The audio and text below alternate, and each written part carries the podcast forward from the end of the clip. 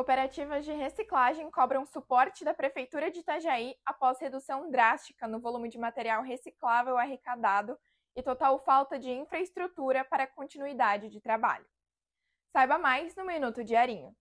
A Cooperativa de Trabalho dos Coletores de Materiais Recicláveis da Foz do Rio Itajaí e a Cooperativa Recicla Vale alegam dívidas e dificuldades para a continuidade do serviço que tem importância ambiental e, sobretudo, social.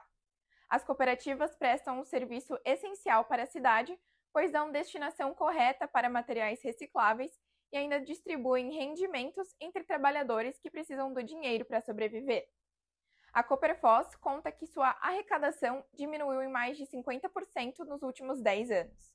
Já a Reciclavale pontua que o único veículo que os trabalhadores dispunham para a coleta de resíduos ficou completamente destruído num acidente as cooperativas não recebem subsídios de verbas públicas. O município afirma que apoia o trabalho das recicladoras, pois cedeu o terreno onde a Cooperfoz e a Reciclavale são instaladas. Porém, não há convênio ativo entre a Prefeitura de Itajaí e as cooperativas locais no momento. Acompanhe atualizações em diarinho.net, com oferecimento Tony Center Moto.